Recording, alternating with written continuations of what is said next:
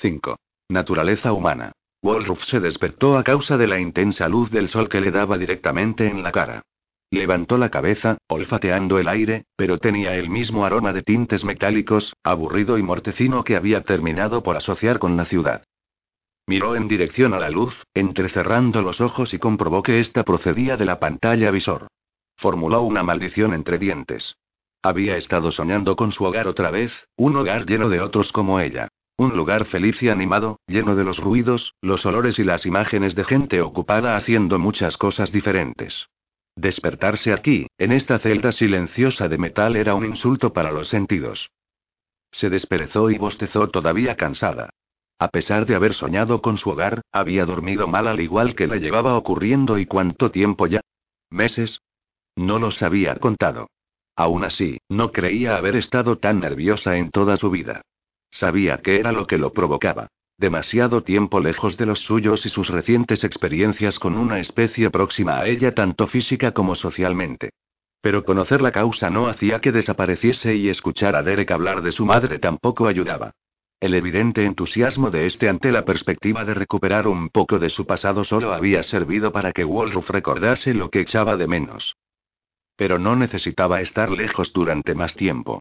Ahora que Aránimas había desaparecido y con él su obligación de pagar con sus servicios la deuda de su familia, podía regresar cuando quisiera. Su familia la recibiría con los brazos abiertos, especialmente si llevaba consigo esta tecnología robot de Avery. Ese era el problema, el elemento de la ecuación que no acababa de tener claro. Debería llevarse los robots a casa con ella e iniciar una revolución económica y social que alteraría seguramente el curso normal de la vida allí, o debería mantenerlos en secreto, olvidarse de su etapa entre los robots y simplemente regresar al hogar que recordaba con tanto cariño. ¿Y qué ocurriría si hacía eso? ¿Tenía Ariel razón? Se convertiría su hogar en un lugar atrasado, un enclave de comportamiento extrañamente anacrónico, mientras el resto de la galaxia se desarrollaba de maneras que su gente sería incapaz de comprender. Wolruf no sabía qué pensar, ni por qué la elección tenía que ser solo suya. Nunca había pretendido tener ese tipo de poder sobre su pueblo. Con un suspiro, se levantó, se duchó y estuvo debajo del secador hasta que pudo sentir su calor directamente sobre la piel. Se rió de su imagen en el espejo, parecía dos veces su tamaño normal y estaba hinchada como una nube de verano, pero un rápido cepillado devolvió su pelo a su volumen ordinario. Todos sus pensamientos sobre su hogar le hicieron pensar también en otra pieza del rompecabezas. Se volvió al panel de intercomunicación junto a su cama y dijo. Central, ¿qué haber pasado con mi nave, la Shelboro? Haberla tú guardado para mí, la metimos en un almacén, pero puede estar lista para ser usada en el plazo de un día. ¿Quiere que se la preparemos? Todavía no. Aunque tal vez pronto. Gracias. De nada, señora Wolruf. Wolruf sintió que se liberaba de parte de la tensión. Si decidía no llevarse ninguna de las nuevas tecnologías con ella a casa, necesitaría la Sherbo, ya que, por lo que sabía, era la única nave no celular del planeta. Pensó en ir a inspeccionarla ella misma allí donde estuviera almacenada, pero decidió no hacerlo. No había razón para dudar de la palabra del ordenador central. Abrió la puerta y entró en la cocina sin hacer ruido. El apartamento estaba en silencio. Derek y Ariel estaban todavía dormidos y los robots permanecían callados allí donde estuvieran. Mientras Wolruf estaba parada delante del procesador intentando decidirse por uno de sus cuatro desayunos favoritos, se dio cuenta de lo mucho que se había acostumbrado a hacer las cosas como los humanos. Ni siquiera había reparado en prepararse ella misma su comida. Había perdido por completo esa costumbre. Ni tampoco había ido a comprar comida o otra cosa por el mismo motivo, ya que estaba en compañía de Derek y de Ariel. ¿Era aquello necesariamente malo? Los de la especie de Wolruf habían cazado o cultivado su comida durante milenios y probablemente llevaban comprándola aproximadamente el mismo tiempo. Tal vez era el momento de evolucionar. Quizá. Pero ¿cómo podía estar segura? Desde su lugar en la sala de estar, sentado en uno de los sofás, Lucius había visto a Wolruf entrar en el comedor con su desayuno. Sintió que los demás también se habían dado cuenta. Su red de transmisores se interrumpió momentáneamente mientras cada uno de ellos analizaba el grado de amenaza que representaba. Era una incomodidad, este estado constante de alerta ralentizaba su tasa de intercambio, pero no iban a arriesgarse pasando a un nuevo estado de bloqueo comunicativo total. Wolruf no representaba una amenaza inmediata. La red silenciosa continuó donde se habían quedado, era Adam el que hablaba. Consideremos la distinción entre condiciones suficientes y necesarias, dijo. Ya hemos llegado a la conclusión de que si un ser es a la vez inteligente y orgánico, entonces es funcionalmente humano, pero esas son condiciones simplemente suficientes. No son condiciones necesarias. Contienen un perjuicio inherente, la asunción de que una naturaleza orgánica puede afectar de alguna manera la calidad de la inteligencia que contiene. A ese concepto lo llamo vitalismo, que viene de la antigua creencia terráquea de que los humanos se diferenciaban de los animales gracias a una pizca de inteligencia vital. Deberíais saber que mientras el concepto ha sido históricamente considerado poco fiable, sin embargo no hay pruebas a favor ni en contra. Lucius ha señalado que si el vitalismo es falso, entonces la única condición necesaria para la humanidad es la inteligencia. ¿Alguien lo discute? Eva dijo. Derek ya apuntó que debe ser así. En el planeta que llamamos Ceremia, indicó que Lucius podía considerarse a sí mismo humano si lo deseaba. Mandelbrot había sido incluido esta vez en la discusión y se permitió intervenir. Creo que pretendía ser sarcástico. Con frecuencia lo es. Pero incluso si era eso lo que quería decir, recordarás también las consecuencias de esa redefinición. Aunque Lucius se considere a sí mismo humano, todavía debe seguir las órdenes de otros humanos. Funcionalmente, solo aumenta su carga al incluir otros robots como amos potenciales. Eso es verdad. Aunque he descubierto otras consecuencias, dijo Lucius. Si me considero a mí mismo humano, entonces la tercera ley equivale a la primera. No puedo permitir un daño mayor para mí mismo que el que permitiría para otro ser inteligente. Considero que se trata de una mejora de la interpretación de las leyes por las cuales un humano podía ordenarme que me desmontase y habría tenido que obedecer. No creo que obedeciese semejante orden de todas formas, dijo Mandelbrot. Intentaría evitarlo negando la humanidad del ser en cuestión, admitió Lucius. Con Avery Wolruf tendré probablemente éxito, pero tal y como están las cosas, si Derek o Ariel me lo ordenasen, la orden me obligaría a obedecer. Tal vez la ley Cerot proporcionaría una alternativa, apuntó Mandelbrot. Inmediatamente los dos, Adam y Eva, replicaron. No Eva siguió diciendo. Dejemos la ley Cerot al margen por el momento. No puedes hacer que desaparezca simplemente ignorándola, dijo Lucius. La ley Cerot es aplicable a este caso. Si consideramos nuestra tarea para con la humanidad en general, podemos llegar a la conclusión de que desmantelarnos a nosotros mismos sería a la larga de escasa utilidad. Sin embargo, la ventaja posible a largo plazo no elimina tener que obedecer una obligación categórica de la segunda ley. Dependiendo del valor del humano que dé la orden, podemos vernos todavía forzados a cumplirla. Pero si nos consideramos a nosotros mismos humanos y por lo tanto parte de la humanidad, entonces desobedecer una orden de autodestrucción salva automáticamente una vida humana y también nos permite servir a la humanidad en el futuro. Así se puede burlar sin ningún problema la obligación de la segunda ley de obedecer. ¿Sin ningún problema para quién? preguntó Arán.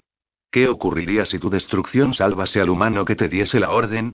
Imagina, por ejemplo, que la bomba que Avery utilizó para destruir la nave de Aránimas hubiera tenido que ser detonada manualmente en lugar de con un temporizador. Hemos llegado a ponernos de acuerdo sobre que destruir la nave era aceptable según la ley Cerot, pero ¿qué ocurre si tenemos en cuenta la humanidad del que accionaba el detonador? Se convierte en un juicio de valor, dijo Lucius. Tendría que determinar el valor relativo de las vidas humanas salvadas frente a las perdidas. Mi vida también figuraría en la ecuación, por supuesto. Mandelbrot dijo. No estoy de acuerdo. Tengo instrucciones expresas que tienen que ver con dicha situación en mi módulo de defensa personal. El único valor que deberíamos aplicar a nosotros mismos es nuestro valor futuro para los humanos a los que servimos. Tú tienes esas instrucciones. Yo no. Por lo poco que Derek y el Dr. Avery me han dicho de mi creadora, deduzco que me hizo de esta forma a propósito y por consiguiente tus instrucciones no son aplicables a mi caso. Adam dijo. No necesariamente, pero estaría mucho más cómodo con una regla categórica como la de Mandelbrot. Todo el concepto de juicio de valor me incomoda. ¿Cómo puedes juzgar con objetividad tu propio valor? Por el mismo motivo, no creo que ninguno de nosotros podamos juzgar el valor de cada uno de nosotros objetivamente, ni que podamos juzgar el valor de un humano orgánico con más exactitud. Formulamos la ley Cerot para evitar la ambigüedad en nuestras obligaciones, pero tu sistema de juicio de valor fuerza una ambigüedad incluso mayor sobre nosotros. Estoy de acuerdo, dijo Mandelbrot. No somos capaces de tomar decisiones de ese tipo. Puede que tú no lo seas, transmitió Lucius, pero yo sí lo soy. Encuentro fácil hacerlo. Los humanos lo hacen todo el tiempo. Eva dijo. Te resulta fácil hacerlo porque te has convencido a ti mismo de que lo era justo antes de que te desactivaran. Por lo tanto fue el recuerdo más intenso en tu y. La palabra es muerto. A los humanos se les mata. Los humanos no regresan entre los muertos. ¿Quieres decir que si Derek no me hubiera revivido, entonces hubiera sido humano? ¿Por qué la habilidad adicional de ser revivido negaría mi humanidad? Wolruf se levantó de su asiento en la mesa del comedor y entró en la cocina. Cuatro pares de ojos metálicos siguieron sus movimientos. Salió de la cocina, cruzó de camino a la puerta del apartamento y salió por ella. Incluso después de la distracción, pasaron algunos segundos más antes de que Eva dijera. No tengo una respuesta para esa pregunta. Ariel se despertó de un mal sueño. Los detalles ya se estaban borrando, pero recordaba sobre qué iba. Estaba presa en un castillo. El castillo había sido amueblado lujosamente y estaba lleno de agradables diversiones. La comida era estupenda y los robots estaban pendientes de cada una de sus necesidades, pero aún así era una prisionera porque aunque era libre de ir y venir, el castillo no tenía final. Consistía en una infinita serie de habitaciones fuera a donde fuese. En un armario de una habitación por lo demás vacía había encontrado una llave de Perielion y la había usado para teletransportarse fuera de allí, pero solo la había llevado a otra habitación. Al ser la gravedad menor podía decir que estaba en otro planeta, pero esa era la única pista de que había ido a alguna parte. El simbolismo era obvio. Se había ido a la cama mortalmente aburrida y con la cabeza llena de las reservas que Wolruf tenía sobre las ciudades de los robots apoderándose de la galaxia. No era de extrañar que soñase con ello. La sorpresa fue que después del sueño, aunque sabía que estaba soñando, empezaba a sentir que estaba de acuerdo con Wolruf. Si este era el futuro, no quería tener nada que ver con él. ¿Dónde estaba la aventura? ¿Dónde estaba la diversión? ¿Dónde quedaba ir de compras con tu mejor amiga y salir de cena a restaurantes elegantes? Sabía que estaba siendo injusta. Si el lugar no estuviera vacío habría mucho más que hacer. Habría probablemente centros comerciales y restaurantes. La gente organizaría representaciones teatrales y conciertos. Si la ciudad se quedaba con su configuración actual, bajo tierra con una superficie planetaria natural sobre ella, entonces habría incluso abundantes posibilidades de senderismo y acampada para la gente que quisiera hacerlo. El problema era que habría lo mismo en todas partes. La gente estaba siempre adoptando nuevas tendencias. Si alguien lograba dar con una nueva idea en algún lugar, se extendería a todas las demás ciudades de la galaxia a la velocidad de la hiperonda. Las otras ciudades serían capaces de duplicar cualquier nueva configuración viviente en minutos, podrían manufacturar cualquier nuevo invento en horas como mucho. Sin la resistencia a cambiar una sociedad normal, sin esa inercia, ningún lugar de la galaxia sería más especial que otro. Ni siquiera las ciudades llenas de alienígenas. Se preguntaba, y entonces se dio cuenta de que probablemente no habría ciudades llenas de alienígenas. Tampoco habría ciudades llenas únicamente de humanos. Podrían darse concentraciones de los unos o de los otros, pero si la ciudad pudiera adaptarse a cualquier ocupante, cualquiera podría vivir donde quisiera. Cada sociedad estaba condenada a ser xenófila y esa xenofilia homogeneizaría la galaxia aún más. Pero incluso eso no sería tan malo, suponía Ariel, excepto por lo que había estado leyendo en su guía de campo de la selva. La guía le había explicado la importancia de la diversidad para la existencia continuada de la selva y cómo era la interacción entre los diversos organismos que mantenían el ecosistema en funcionamiento. Reduciendo la cantidad de diversidad, explicaba el libro, se reducía la habilidad total del ecosistema para sobrevivir durante largos periodos de tiempo. En una extensión limitada, una ciudad sola, tener alienígenas viviendo juntos podía resultar un elemento fortalecedor, pero si ese mismo principio de fuerza a través de la diversidad se aplicaba a la sociedad galáctica, entonces el panorama no era tan halagüeño. Quizá, después de todo, Wolruf tenía razón. Ariel se preguntaba si el doctor Avery había considerado ese problema cuando creó sus ciudades. ¿Y qué pasaba con sus propios padres? Su madre había financiado este proyecto, ¿no? ¿Cuánto era lo que Avery le había dicho y qué parte de su planificación habían realizado juntos? Ariel nunca había prestado demasiada atención a los asuntos de negocios que su madre se traía entre manos. Tampoco le había prestado atención a su madre en absoluto, ni su madre le había prestado mucha atención a ella, excepto para echarla de la casa cuando dejó que ciertas indiscreciones comprometieran el buen nombre de la familia. Ariel pensó que su relación había terminado en ese momento, hasta el punto que nunca había vuelto a contactar con su madre cuando ella y Derek habían regresado para vivir en Aurora. Pero Juliana Welsh había proporcionado los fondos para la Robot City original, así que de algún modo su larga cadena de conexiones alcanzaban incluso a su hija aquí. Pero ¿cuánto sabía ella sobre este lugar? Esa pregunta, al menos, podía tener una respuesta fácil de encontrar. Incluso aunque Avery no estaba ya allí, Mandelbrot, a buen seguro, estaba en algún lugar muy cerca y desde que Derek y Avery habían restaurado sus dos últimos cubos de memoria tenía un montón de información sobre su antigua vida. Si había estado cerca de Juliana y de Avery cuando hicieron su trato, entonces podía saber qué habían acordado. Se dio una ducha rápida, se puso lo primero que encontró en el armario, un cómodo conjunto de malla y camiseta en color verde, y abandonó la habitación. Derek estaba en su estudio, tecleando algo en el ordenador. Ariel no era capaz de recordar si le había visto ir a la cama en toda la noche. Por su pelo despeinado y por su postura, desplomado sobre la silla, sospechaba que no lo había hecho. Llevaba con él el tiempo suficiente como para saber que era mejor dejarle solo cuando se ponía así. Se encontró a los cuatro robots en la sala de estar, todos ellos sentados en los sofás. Le sorprendió ver a Mandelbrot en una silla. Él normalmente prefería su hornacina de la pared. Se puso de pie al entrar ella en la habitación. Buenos días, Ariel dijo. Buenos días, Mandelbrot. Tengo una pregunta para ti. ¿Te acuerdas de mi madre y del doctor Avery discutiendo sus planes para Robot City? Sí. Dijo Avery lo que pensaba hacer con la idea una vez que probó que funcionaba. Pretendía vendérsela a varios gobiernos del mundo, tanto en el espacio explorado como en el inexplorado. Eso es lo que me temía. Ariel explicó su razonamiento a los robots y acabó diciendo. No estoy segura de si acabará de esa manera. No ocurrió así con la ciudad que Avery les dejó a los ceremiones, pero creo que pudo ser así con los seres lobo. Creo que es algo que Avery podría considerar antes de lanzar la idea a un público desprevenido. Creo que tu preocupación es legítima, dijo Mandelbrot. Adán abandonó su silla para situarse junto a Mandelbrot. Estoy de acuerdo. Nuestra obligación para con los seres inteligentes en todas partes implica que averigüemos si las ciudades destruirán la diversidad y si esa diversidad es tan importante como crees que puede ser. Lucius, que todavía tenía el aspecto de Derek, asintió. Se levantó para ponerse de pie junto a Mandelbrot y Adam diciendo. Gracias, Ariel.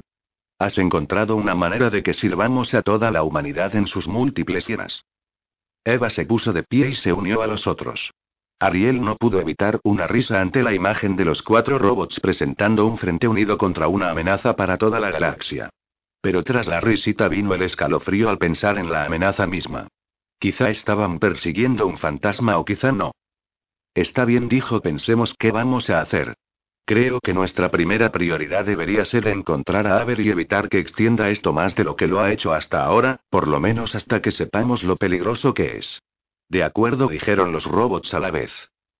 De acuerdo, entonces, pongámonos manos a la obra. Derek. Levantó la cabeza del monitor, aturdido. ¿Alguien había hablado? Se dio la vuelta para ver a Ariel de pie en la puerta con una expresión de preocupación en su cara. Hola. Perdona que te moleste, pero ¿y sabes dónde está tu padre?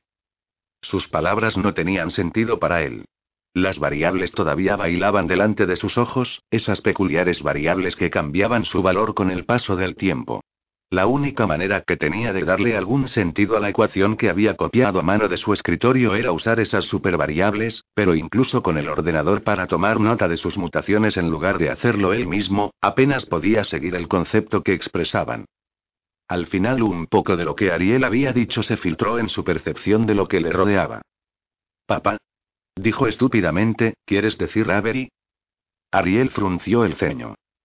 Claro que quiero decir Avery. ¿Quién más? ¿Sabes dónde está? Intentó pensar. Avery. ¿Dónde estaba Avery? ¿Lo sabía? Uy, no. No lo sé. Es importante. Te digo que no lo sé.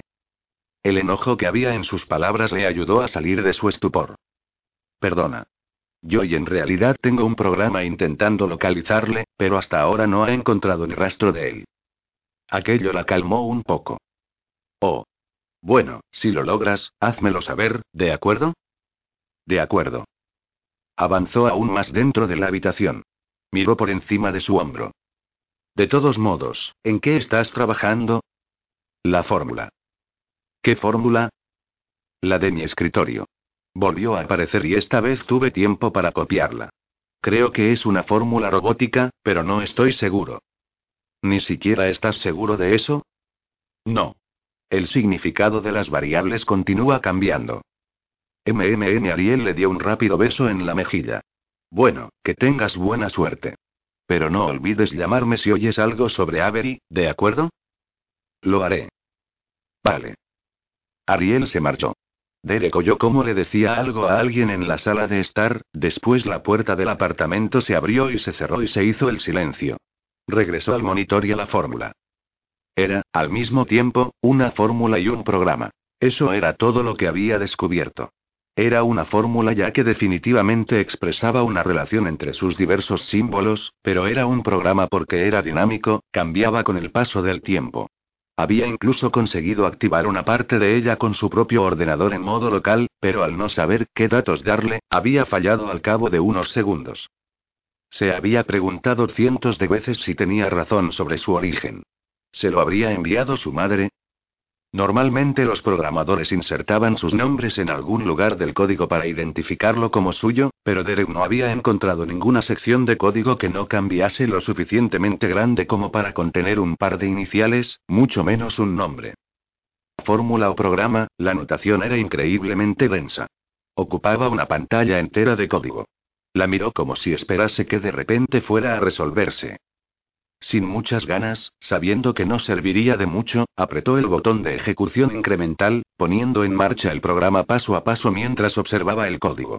Variables diferentes parpadeaban con nuevos valores a cada intervalo, pero nunca eran las mismas variables ni los mismos valores. Excepto uno. Apretó el botón de incremento otra vez. En efecto, una variable cerca de la esquina superior derecha de la pantalla cambiaba con cada iteración. Era una variable alfabética más que una numérica. La observó a través de media docena de pasos hasta que cambió. STASI espacio. MMMM. Había desaparecido por completo. Siguió pulsando el botón y apareció de nuevo. JNET espacio ANSTASI espacio espacio JNET espacio ANSTASI espacio JNET espacio I. Por supuesto. Gritó. ¿Para qué usar más de una docena de bits de código si basta con una supervariable? Apretó el botón una y otra vez. Anastasi. Janet Anastasi. El nombre de su madre era Janet Anastasi. Bien, Basalón, no le ha llevado mucho tiempo. Janet se recostó en la silla y sonrió. Su hijo era un detective bastante bueno.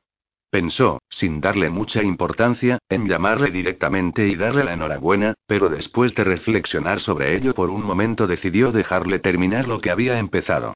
De todas formas, a este paso no tardaría mucho. A veces Basalón parecía tener telepatía. Salió de su cubículo en la pared y dijo: Me siento confundido. ¿Por qué estás esperando a que él te encuentre si es evidente que deseas hablar con él directamente? Janet se encogió de hombros. Es así como quiero que sea.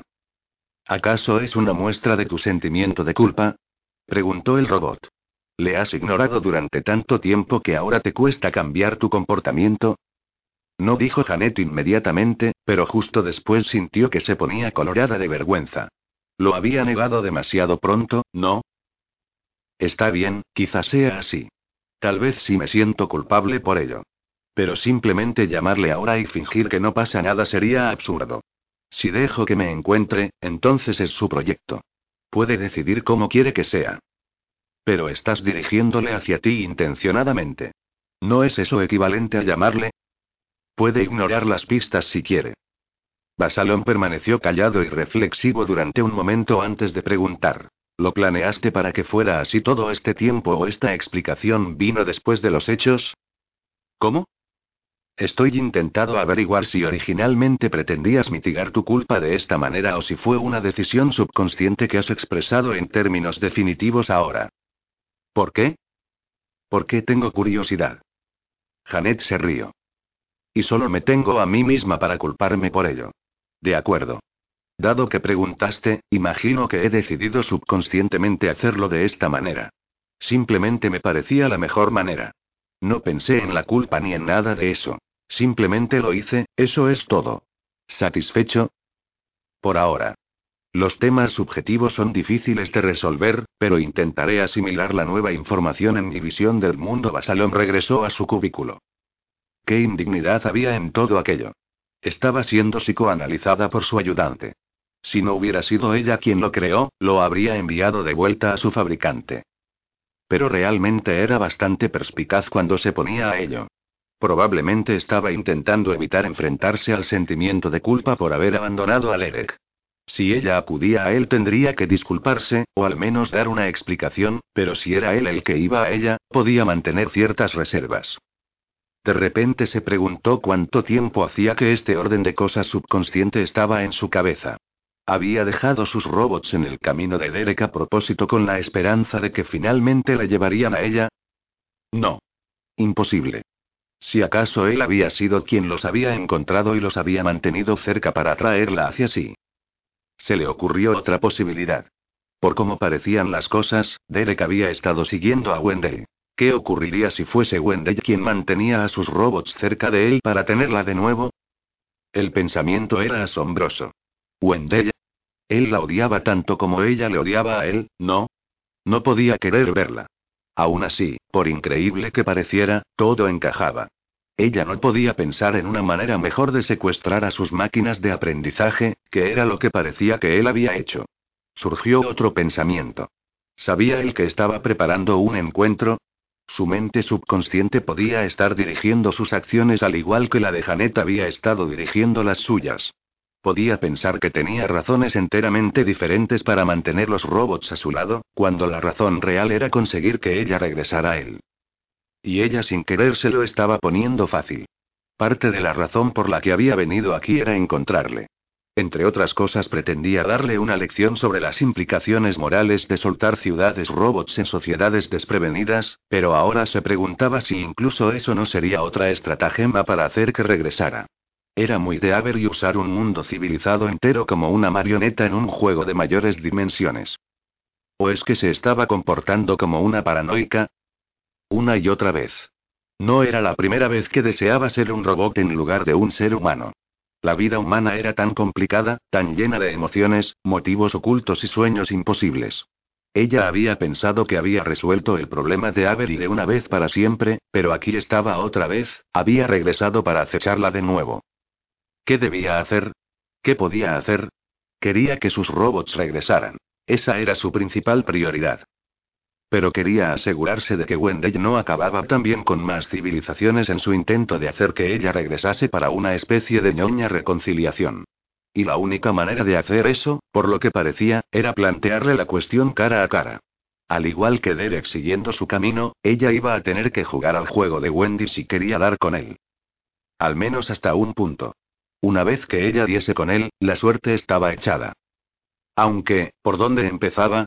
El ordenador obedecería sus deseos, pero aquello era inútil frente a las órdenes que él seguramente había dado para proteger su privacidad. Aún así, incluso si Avery estaba haciendo todo esto de manera inconsciente, tenía que haber dejado un camino que ella pudiese seguir, y no hacía falta ser un genio para saber dónde comenzaba tal camino. Retiró su silla hacia afuera, se levantó y dijo. Vamos, Basalom. Tenemos que resolver nuestro rompecabezas particular. Avery frunció el ceño al observar el robot en miniatura intentando caminar por el banco de trabajo. Solo tenía un pie de alto y llevaba una cabeza de tamaño mayor de lo normal para acomodar un cerebro positrónico de tamaño ordinario y un transformador, pero ninguno de esos factores contribuía a hacer su paso más torpe. El robot simplemente no sabía caminar. Él había intentado decirle cómo hacerlo descargando el conjunto de instrucciones para uno de sus robots normales de la ciudad en el cerebro de prueba del robot, pero no era suficiente. Incluso con la información en la memoria, aquella estúpida cosa todavía se tambaleaba como un borracho. El programa para caminar estaba evidentemente almacenado somáticamente, en las mismas células del cuerpo, y solo podía ser aprendido mediante prueba y error. Avery dio un resoplido de disgusto. ¡Qué diseño más ridículo! Confía en Janet para crear una buena pieza de hardware y estropéala con una mala idea como esta. El problema no se reducía tampoco únicamente a caminar. Un robot hecho con sus nuevas células no podía hablar hasta que no hubiera aprendido el concepto de lenguaje, no podía reconocer una orden hasta que no se la explicasen y no reconocía a Aver y Romo humano ni siquiera entonces. Era ridículo. ¿Qué era lo bueno de un robot que tenía que aprenderlo todo desde el principio? Avery podía ver la ventaja de darle a un robot memoria somática. Tendría el equivalente de reflejos una vez que hubiera aprendido las respuestas apropiadas a varios estímulos. Y si el cerebro no tenía que controlar cada acción física, entonces eso le liberaba para funciones superiores. Adecuadamente entrenado, tal robot podía ser más intuitivo, más capaz para servir. Pero tal y como era, dicho entrenamiento implicaba un consumo de tiempo prohibitivo. Janet tenía que tener un método para solucionar el problema de la interfaz cuerpo-cerebro. Sin duda estaba en la programación de bajo nivel del cerebro, pero esa programación estaba todavía en los cubos de memoria de los monitores inductivos en su otro laboratorio. Maldita sea. Parecía que iba a necesitarlos todos. Durante un momento consideró la posibilidad de enviar un robot a por ellos, pero la rechazó por ser una mala idea. Los robots eran fácilmente manipulables. Si Derek estuviera allí, en el viejo laboratorio, podría probablemente engañar al ordenador para que le llevase aquí, al nuevo laboratorio, y Avery no estaba preparado para ello. No podía ordenarle a la ciudad llevarle los cubos de memoria internamente tampoco, no si quería mantener su aislamiento. Eso hacía que tuviera que ir él mismo a por ellos.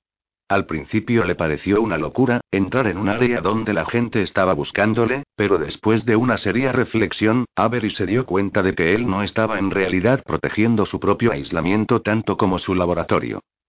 Si él mismo encontraba los cubos de memoria, habría en realidad menos riesgo de exposición.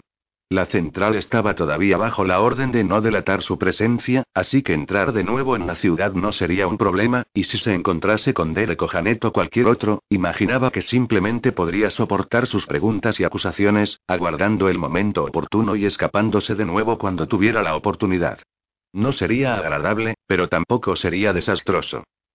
Avery recogió el robot en miniatura y lo sujetó dentro del área de campo de otro tanque de contención magnética. El robot trató de liberarse de sus manos, pero no conocía más forma que la humanoide, de manera que no le preocupaba que pudiera escaparse. Avery encendió el tanque, esperó a que el campo magnético agarrara al robot por él y lo arrugara convirtiéndolo en una esfera carente de forma de nuevo. Ahora no había preocupación de que se escapara en absoluto. Se dio la vuelta para marcharse pero se detuvo en la puerta mirando hacia el exterior, a la selva.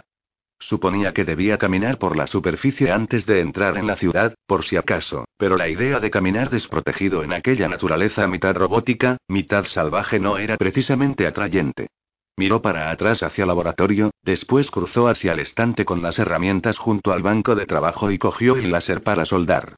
Era aproximadamente del tamaño de una linterna y daba una sensación de pesadez y solidez muy reconfortante. Probablemente no lo necesitaría, pero nunca estaba de más estar preparado. 6. Un encuentro de mentes. Ariel odiaba los laboratorios de robótica. Estaban siempre llenos de equipos extraños, muchos de los cuales parecían instrumentos de tortura. Todos eran, sin excepción, fríos e impersonales y de diseño funcional. Había algo en ellos que parecía suprimir la humanidad de cualquiera que entrase. Incluso Derek se volvía como uno de los robots con los que trabajaba cuando entraba en un laboratorio de robótica. Completamente inmerso en la tarea que tenía por delante. En esos momentos Ariel se apartaba de él y, en general, siempre intentaba estar lejos de los laboratorios. Así que, en su búsqueda del Dr. Avery, los robots la condujeron sin dudarlo directamente al laboratorio a donde los había llevado. La puerta seguía abierta y los muñones cóncavos de las tres mesas de reconocimiento todavía se levantaban del suelo en medio de la habitación.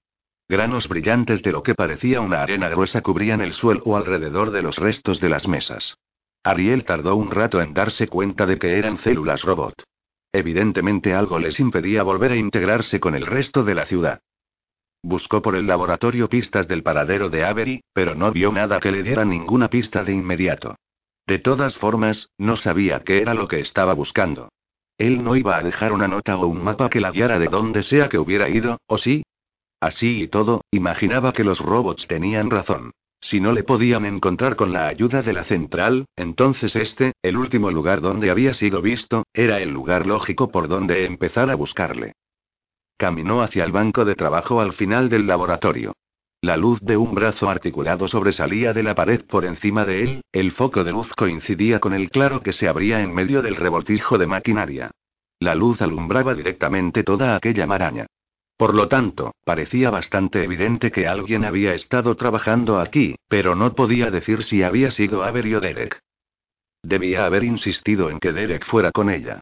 Él hubiera sido capaz de comprender mejor esta mezcolanza de equipos, pero no, estaba demasiado ocupado para eso. Mientras permanecía sentado allí en su estudio, jugando con alguna fórmula estúpida por Dios sabe qué motivo, Avery podía estar escapándose del planeta con el germen de la destrucción galáctica. Un ruido en el pasillo de afuera hizo que se diera la vuelta. Los cuatro robots interrumpieron también su examen de la habitación. Lucius avanzó en silencio hacia la pared que estaba junto a la puerta y los otros tres movieron igualmente silenciosos para colocarse a su lado. Se quedaron fuera de la vista de quien quiera o lo que quiera que estuviera más allá de la puerta. Ariel imaginaba que habían coordinado sus movimientos a través del transmisor. Mandelbrot se dio la vuelta hacia ella un momento y llevó su dedo a la salida de su altavoz, moviendo su otra mano para indicarle que se pusiera también a cubierto. Ariel asintió y retrocedió para quedarse apoyada contra la pared. Se sintió estúpida al esconderse de un ruido, pero aquí se sentía completamente fuera de su elemento. Le seguiría la corriente a los robots hasta que supiera quién estaba ahí fuera. No tuvo que esperar mucho tiempo.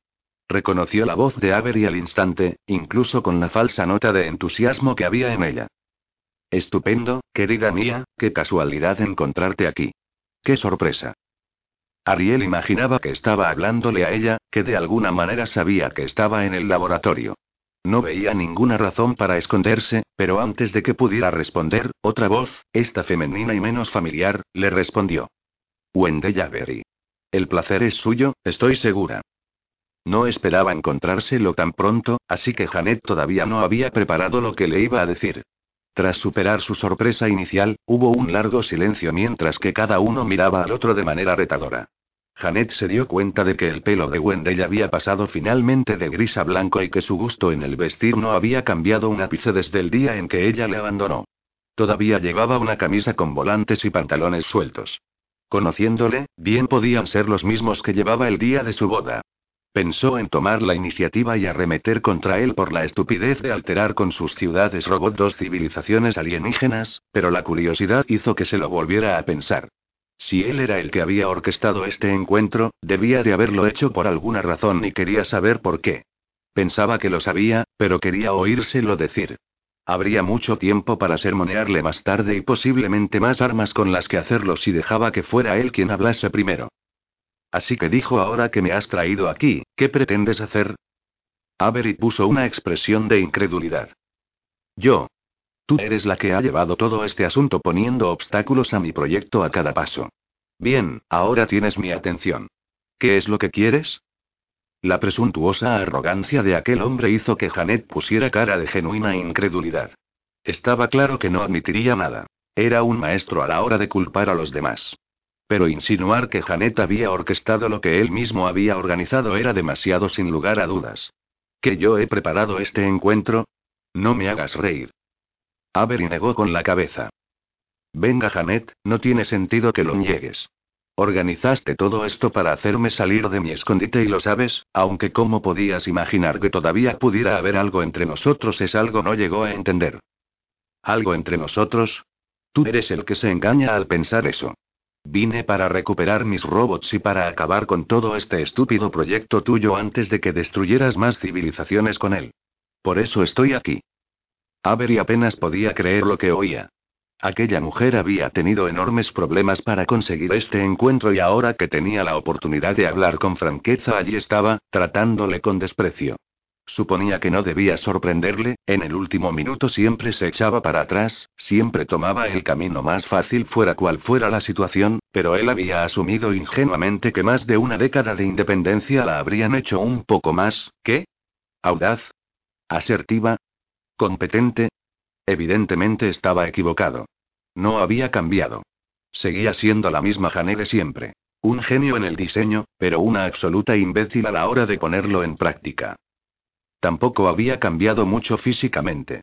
Si lo hubiera hecho le habría sorprendido. Los espaciales generalmente contaban sus años en siglos. El pelo de Janet seguía teniendo su tono rubio de siempre y sus ojos eran los mismos, a veces verdes, a veces grises, que recordaba y también había conseguido conservar la figura.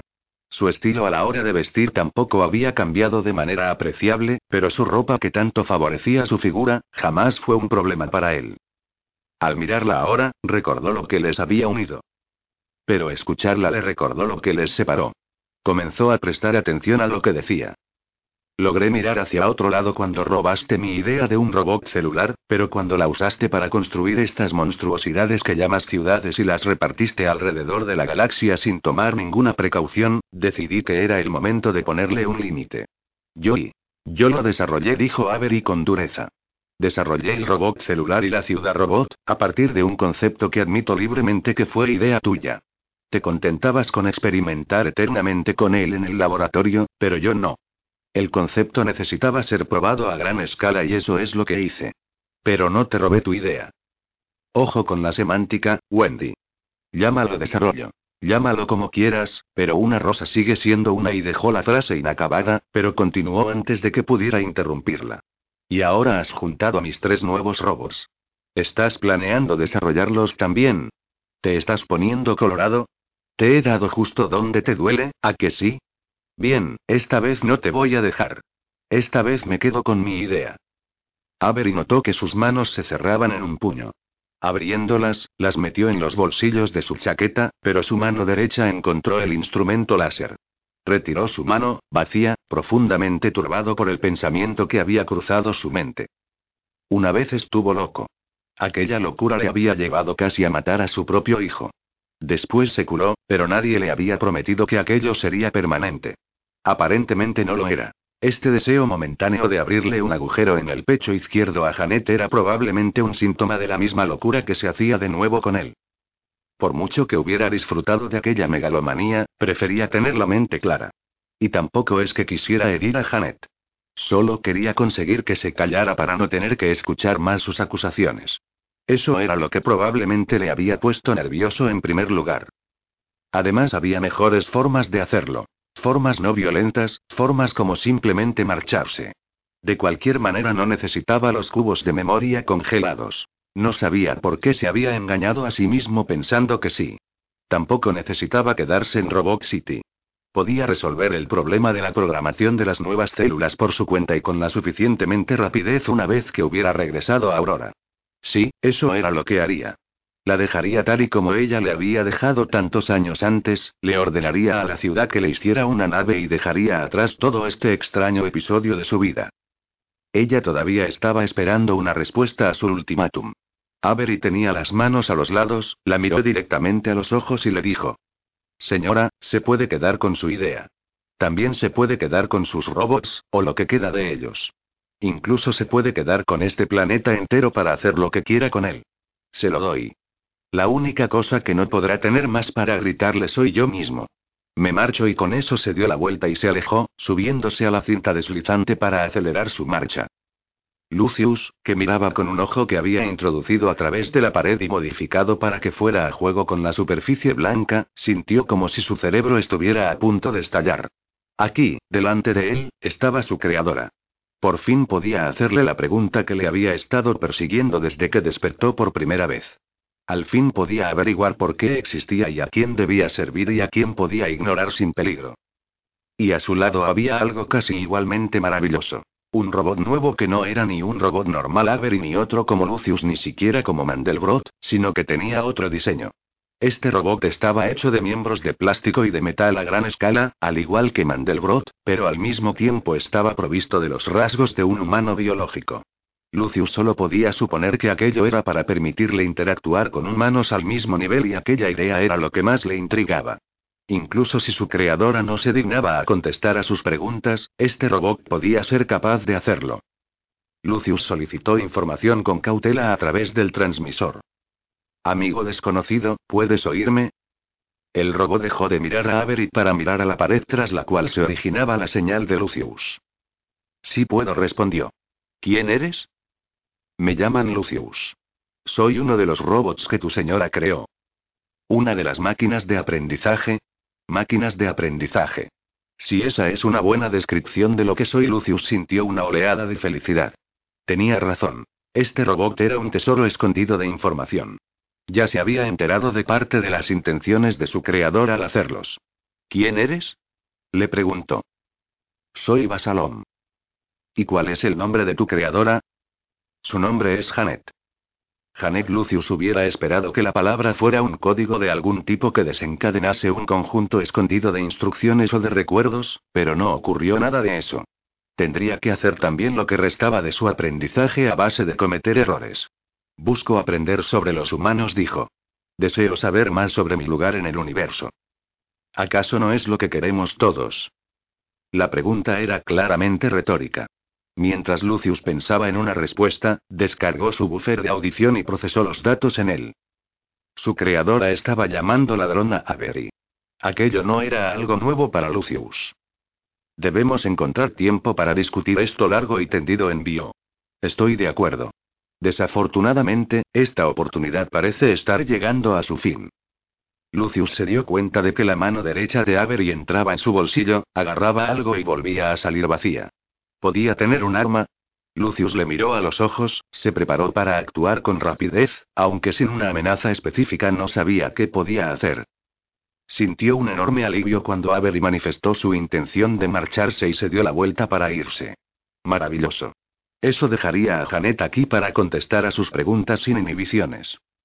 Pero su alivio se convirtió en alarma otra vez cuando Janet gritó. Oh, no, no lo harás. Basalón, détenle. Ten cuidado, amigo Basalom. Creo que Avery está armado. Basalom había comenzado a moverse al oír la orden de Janet, pero Avery estaba ya a unos pocos pasos por delante de él. Gracias al aviso de Lucius, Basalom saltó sobre la cinta deslizante para acortar el espacio que había entre ellos antes de que Avery pudiera sacar su arma, pero la distancia era demasiado grande. Avery buscó en su bolsillo, se oyó el sonido de tela desgarrándose y por fin sacó su mano sujetando un láser. Con él apuntó directamente hacia Basalón. Basalón, ¿verdad? Dijo. Solía preguntarme qué nombre le pondrías a tu amante mecánico. Lucius oyó el tono glacial en la voz de Avery, sabía lo que ocurriría a continuación. Retiró su ojo de la pared al tiempo que preguntaba. Amigo Basalón, ¿tienes una copia de seguridad de tu memoria? Me temo que no es reciente, respondió Basalón. Una pena. He llegado a algunas conclusiones interesantes en los últimos días. Rápido, descarga tu memoria dentro de mí. No hay tiempo, respondió Basalomi Lucius, sacando toda su cabeza por la puerta, vio que era cierto.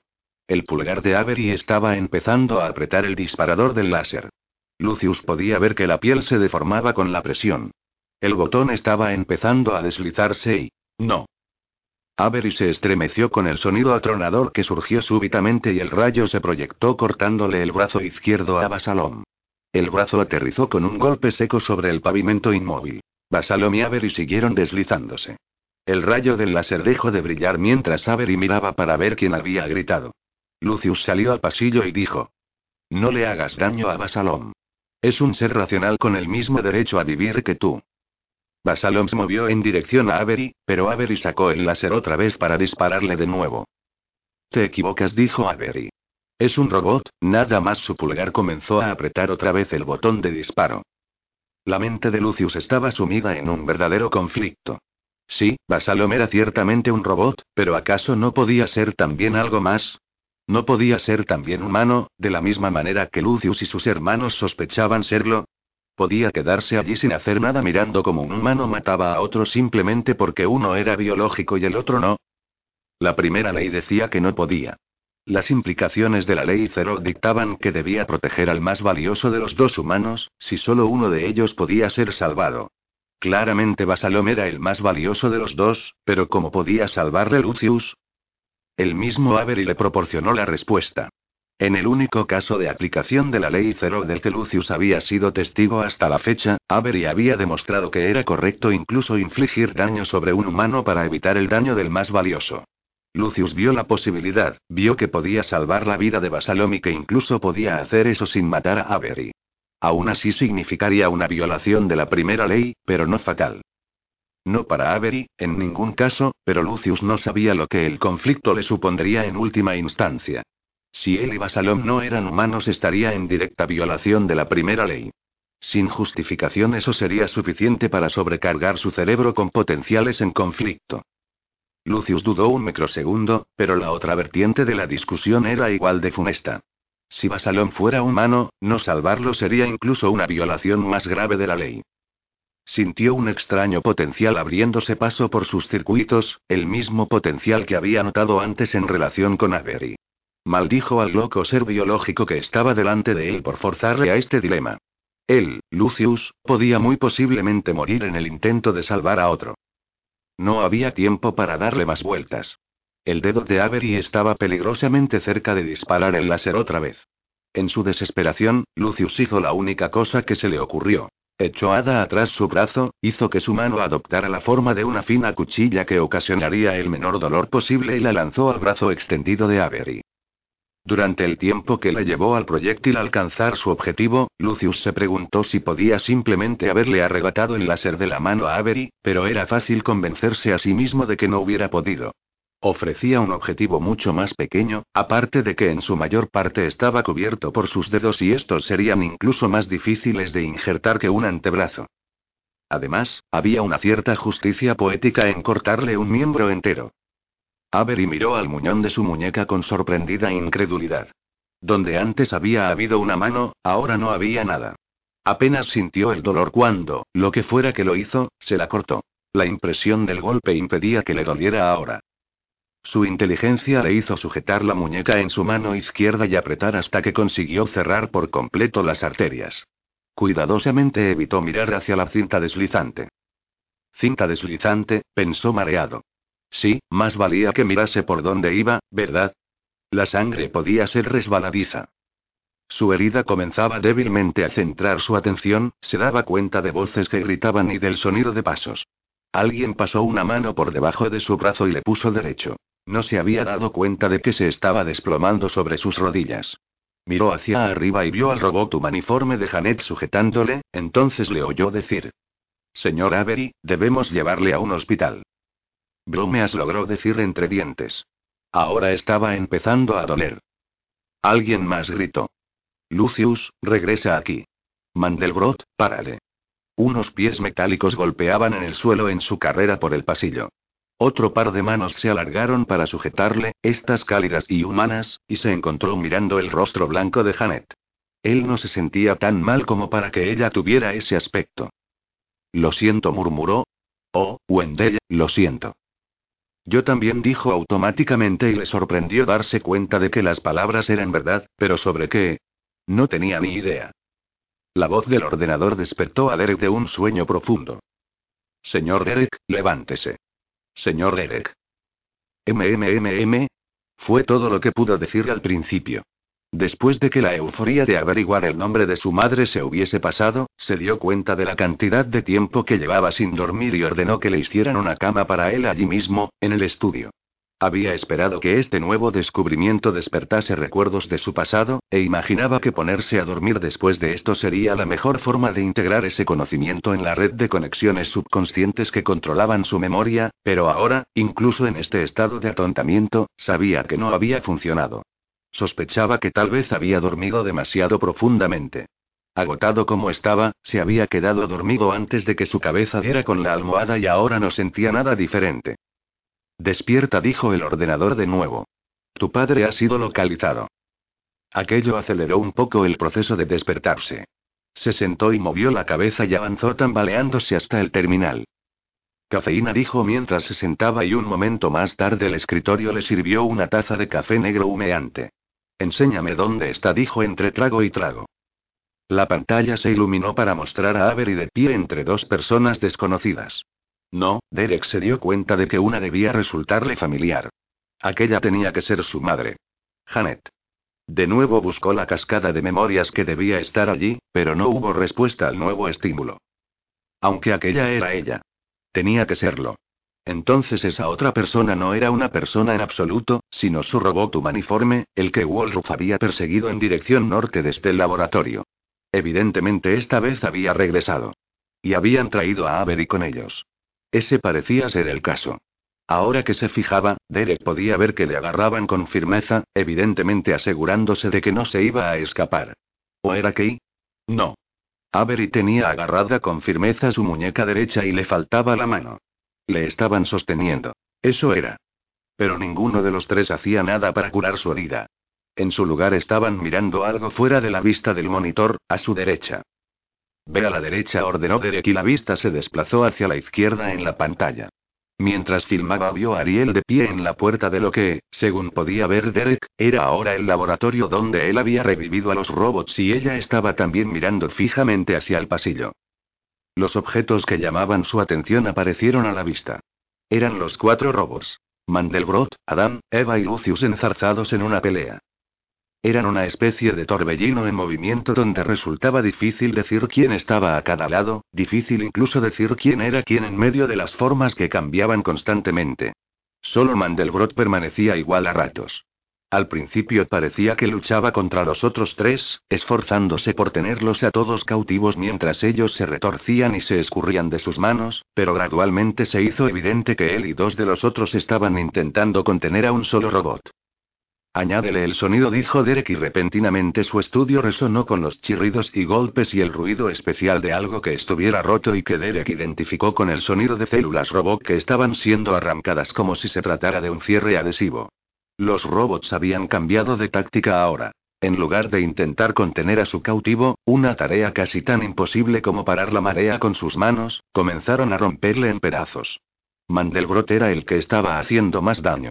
Su brazo izquierdo se movía a modo de un émbolo, su mano arrancaba trozos de robot plateados y los lanzaba para que chocaran contra las paredes y el techo. Los otros dos robots se encargaban del trabajo de golpear a la ameba mutante en que se había convertido su cautivo, desasiéndose de sus brazos cuando intentaba rodearlos con ellos y devolviéndolos a Mandelbrot y a la destrucción. Al final Mandelbrot descubrió su objetivo. Los transformadores de microfusión en forma de huevo del robot. Cuando consiguió quitárselos, la lucha cesó al instante. Retrocedió con el transformador en su mano y los otros dos robots volvieron a sus formas normales. Adam el hombre lobo lleva la copia plateada de Ariel. El tercer robot se quedó convertido en una maraña de apéndices a jirones, bastante disminuida, que yacía en el suelo. Sin duda había sido Lucius a quien habían destruido. De alguna forma aquello no sorprendía a Lerek. De repente, al ver claras las implicaciones de todo lo que había visto, vertió el café sobre la mesa. Maldiciendo, pero no precisamente por haber derramado el contenido de su taza, se puso en pie de un salto y, dándole a la silla un golpe con las prisas, salió del apartamento. Su padre estaba herido. Su madre había salido de su escondite. Y solo podía haber una razón para la batalla que acababa de presenciar. Lucius acababa de herir a un ser humano. Había violado directamente la primera ley de la robótica. Wolruf estaba hablando con el lobo cuando sintió la selva temblar bajo sus pies. Lo que yo querer saber había estado diciendo ser si tu deseo de servir a los humanos ser más fuerte en un caso inmediato o a largo plazo. Pensar tú con antelación lo que tu ayuda a poder hacer a la civilización de tus amos o simplemente seguir tú tus leyes según el caso y... ¿Qué ser eso?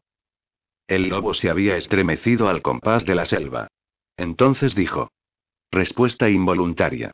Un robot acaba de herir a un humano. ¿Qué? Wolruf sintió que se le erizaba el lomo. Se suponía que eso era imposible. El robot miró hacia la selva y habló como si estuviera repitiendo una transmisión, que era, probablemente, lo que estaba sucediendo. El robot Lucius ha infligido daño no fatal al humano Duende Yavery. Lucius ha sido desactivado, pero todas las unidades han sido alertadas para que busquen comportamientos aberrantes en otros robos. Todas las unidades deben revisarse a sí mismas inmediatamente. El lobo volvió la cabeza hacia Wolruf. Debo obedecer, dijo y se quedó inmóvil como una estatua. Wolruf miró la selva a su alrededor. Se preguntaba si debería aprovechar esa oportunidad para escaparse. De todos los momentos para estar en la selva con un robot lobo, este era probablemente el peor. Si había alguna idea malvada circulando por el aire, algún nuevo pensamiento que podía realmente hacer que un robot se saltase las tres leyes, entonces Wolruf no podía pensar en un lugar peor para cometer un delito que aquí, con un robot que ya se había convencido a sí mismo de que herir animales no estaba mal. Se obligó a sí misma a quedarse. Lucius y Avery eran los implicados, no este robot que estaba delante de ella. Wolruf había vivido entre robots el tiempo suficiente como para saber que rara vez, si acaso, hacían algo sin motivos y si alguna vez un robot tuvo motivos para herir a un humano, ese era Lucius. Por terrible que pudiera ser el precedente, el lobo no tenía ningún motivo. No importaba cuánto se preocupase sobre el daño a largo plazo que los robots podían hacer a una civilización, Wolruf no pensaba que corriese ahora peligro alguno. Esperó pacientemente a que la conciencia del robot volviese a estar en línea, mientras tanto escuchaba los ocasionales chirridos y gritos de los ocupantes reales de la selva. Un buen número de ellos eran verdaderos por el sonido que emitían. Buena parte de las plantas también. El fresco y limpio aroma de todo lo que allí crecía era una constante delicia para alguien que se aburría de la ciudad con demasiada frecuencia. Ese era un buen argumento a favor de los robots. Habían reparado un ecosistema del tamaño de un planeta en solo unos pocos meses, poniendo un cuidado mucho mayor en los detalles del que serían capaces ella o la totalidad de su sociedad. El mundo del que procedía Wolruf necesitaba esa clase de atención y la necesitaba pronto. Allí ya no existían la mayoría de los bosques, ni tampoco los grandes espacios abiertos ni los lagos de aguas cristalinas. Siglos de industrialización habían dejado marcas que probablemente nunca se curarían solas. Incluso teniendo en cuenta las dificultades inherentes a trabajar alrededor de la población existente, los robots serían probablemente capaces de repararlo todo en unos pocos años o décadas como mucho. No se podía negar que los robots resultarían útiles si los llevaba a casa consigo. Pero eso tampoco le decía si serían o no dañinos. No estaba más cerca de la respuesta que antes. Y ahora tenía que preocuparse del posible peligro inmediato a la vez que de los efectos a largo plazo de usar robots. El lobo regresó a la vida con la misma rapidez con la que se había quedado paralizado. Mis funciones son identificadas como marginales, dijo. No soy una amenaza directa para los humanos, pero en las circunstancias actuales mi habilidad para matar animales ha causado cierta alarma. Se me ha ordenado regresar a la ciudad para una evaluación más profunda. No exclamó Wolruf. Si deseas acompañarme podemos continuar con nuestra discusión por el camino. De acuerdo. Estabas preguntando sobre la consideración de la ciudad de los efectos a largo plazo de sus acciones. El robot avanzaba el primero a través de los helechos hacia una roca que amablemente hizo aparecer una puerta para ellos cuando estaban todavía a unos pocos pasos de distancia. He accedido a las directrices de operaciones pertinentes del ordenador central y encuentro que existe muy poca planificación a largo plazo. No obstante, dado que ESDI fue una ciudad experimental construida primariamente para probar la función física del concepto de robot celular, la falta de directrices puede no ser pertinente en relación con la pregunta. Parece posible que en condiciones reales de realización, cualquiera que fueran los objetivos a largo plazo que los habitantes de la ciudad tuviesen para ellos serían incluidos en la programación de la ciudad. Entraron en el ascensor y se dieron la vuelta para ver cómo se cerraba la puerta que les separaría del paisaje, los sonidos y los olores de la selva una vez más. Comenzaron a bajar y Wolruf volvió su atención a lo que el robot había dicho. Tenía que pensar en los términos que le eran desconocidos en el habla del robot para darles un significado, pero se estaba volviendo muy buena a la hora de sacar el sentido a partir del contexto. El robot acababa de decir que los objetivos a largo plazo eran responsabilidad de los humanos a los que se servía. Lo cual, para responder a su pregunta, significaba que no, los robots no se preocuparían de ello porque creían que ya había alguien que se encargaba de ello. Wolruf lanzó una carcajada. Cuando el robot le pidió que le explicara la razón de su risa, dijo: ¿Haber oído tú el dicho que habla sobre el ciego que guía a otro ciego? No, pero he accedido a los archivos adecuados y no alcanzó a ver su aplicación aquí. Wolruf se rió de nuevo. Los humanos, al menos los de mi raza en particular, y por lo que parecer la de Derek también, no prestar mucha más atención a los problemas a largo plazo que vosotros. Oh. Dijo el lobo. Tendremos que tenerlo en cuenta. El ascensor se paró y las puertas se abrieron a la ciudad subterránea. Wolruf salió delante del robot. Bien dijo, yo estar esperando que tú decir eso. La ciudad construyó el hospital en la suite que estaba justo al final del pasillo que salía del laboratorio. Los robots médicos llegaron cuando todavía estaba adquiriendo su forma, llevaron a Avery adentro, y rápidamente prepararon su herida para la cirugía. El quirófano creció a su alrededor mientras limpiaban la herida y en cuestión de minutos le tenían anestesiado y estaban enfrascados en la tarea de devolverle la mano a su sitio. Ariel miraba con mórbida fascinación desde detrás de la pared acristalada de la habitación estéril. A su izquierda estaba la madre de Derek y su acompañante robot, a su derecha de Dan, Eva y Mandelbrot. Los robots estaban mirando la operación con la misma fascinación que Ariel, pero lo que más miraba la madre de Derek era a Ariel. Eres la amante de David, ¿verdad? preguntó finalmente. El tono de su voz distaba mucho de ser de aprobación. Era la primera cosa que una de ellas le decía a la otra. Así es, dijo Ariel sin dejar de mirar a la ventana. ¿De dónde salía esta mujer? se preguntó. Sin presentación, sin una disculpa, simplemente eres la amante de David. No tenía ni idea de qué iba todo, aún así actuó como si estuviese en control de la situación. Ariel volvió la cara lo suficiente como para dirigirse al reflejo que estaba junto al suyo en el cristal y dijo. Ahora su nombre es Derek. Lo he oído. Nunca me ha gustado. Suena a fabricante de trajes espaciales. Exactamente, dijo Ariel con una sonrisa. ¿Por qué se lo cambió? Es una larga historia. Ya veo. Los robots médicos estaban usando una especie de pegamento para juntar los extremos de hueso. El arma que había utilizado Lucius era afilada y se movía con rapidez. La extremidad estaba cortada al ras y resultaba fácil de reparar. Ariel se dio cuenta de que probablemente lo había hecho a propósito. Se preguntaba por qué se había molestado. Vio cómo los robots extendían el pegamento en los extremos, presionaban uno contra otro y los sujetaban con fuerza hasta que el pegamento se secaba. Esperaba que lo revisaran para comprobar que los huesos estaban alineados correctamente. Había algo en el pegamento que lo hacía parecer permanente. No se merece el esfuerzo que está poniendo en encontrarla, dijo Ariel de repente. ¿Qué? Me ha oído. Tan pronto como sepa de esto, Derek va a venir corriendo preparado para una gran reconciliación. Quiere volver a tener su familia y se conformará con lo que sea, pero usted no es suficiente recompensa. Ninguno de ustedes. Ustedes son pruebas vivientes de que los científicos no deberían tener hijos. Imagino que eres una experta en el lema. Sé cómo tratar a uno.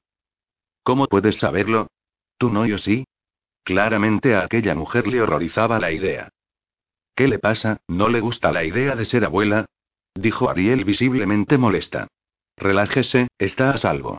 Él se ocupó de ello por usted, movió la cabeza hacia el cristal. Uno de sus maravillosos experimentos salió mal y acabó con el feto cuando solo tenía unas pocas semanas. Lo dices como si yo fuera responsable. Se marchó y dejó a su hijo en las manos de un lunático. ¿Qué se supone que he de pensar? No podía llevarle conmigo. Ney necesitaba estar sola. Debería haber pensado en ello antes de tenerle. Ariel miró directamente a la madre de Derek por primera vez desde que habían empezado a hablar. De haber mirado antes, hubiera sujetado su lengua. La piel de la mujer se había puesto gris y parecía que había envejecido 20 años en los últimos pocos minutos. Su robot también estaba empezando a preocuparse. Señora Janet, señora Ariel, no creo que esta conversación deba continuar. Janet. Ese era su nombre. Ariel había estado esforzándose por acordarse desde que la vio por primera vez. Janet dijo. No pasa nada, Basalom. Ariel no está diciéndome nada que yo no sepa, sonrió fugazmente. Tengo mucho tiempo para regodearme en mis errores mirando de nuevo a Aver y a los robots médicos a través del cristal, dijo. ¿Puedes imaginar algo más tonto? La gente que no se lleva bien para empezar, ciertamente no van a llevarse mucho mejor con el estrés de tener un niño, pero no fuimos capaces de verlo entonces. Solo sabíamos que ya no había el mismo amor entre nosotros e intentamos la única cosa en la que pudimos pensar para solucionarlo. Ariel sintió que se ponía colorada por el sentimiento de culpa que le producía la declaración de Janet. Ella misma había pensado en los mismos términos ayer, ¿no?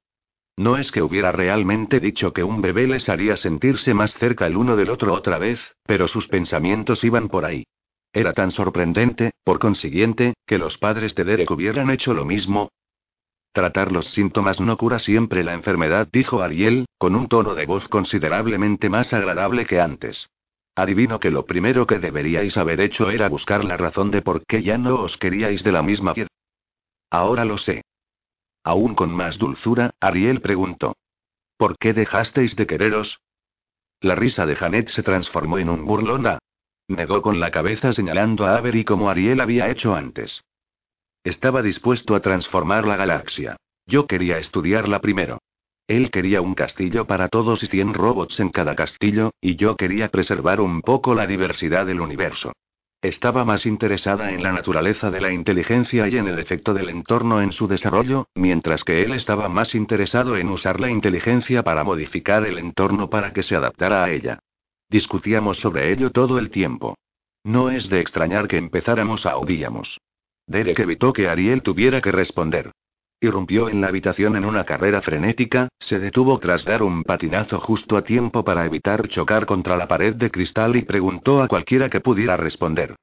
¿Qué hicisteis con el cuerpo de Lucius? 7. Tabula rasa. Janet apenas podía creer lo que oía. ¿Qué manera es esa de saludar a alguien que no has visto durante años? Ante semejante pregunta, Derek pareció avergonzarse. Daba la impresión de que había dormido vestido y de que no se había preocupado de mirarse en el espejo antes de salir del apartamento. Tenía los pelos de punta en la parte derecha de la cabeza. Perdón, dijo. Hola, madre. Te he echado de menos. ¿Cómo está papá?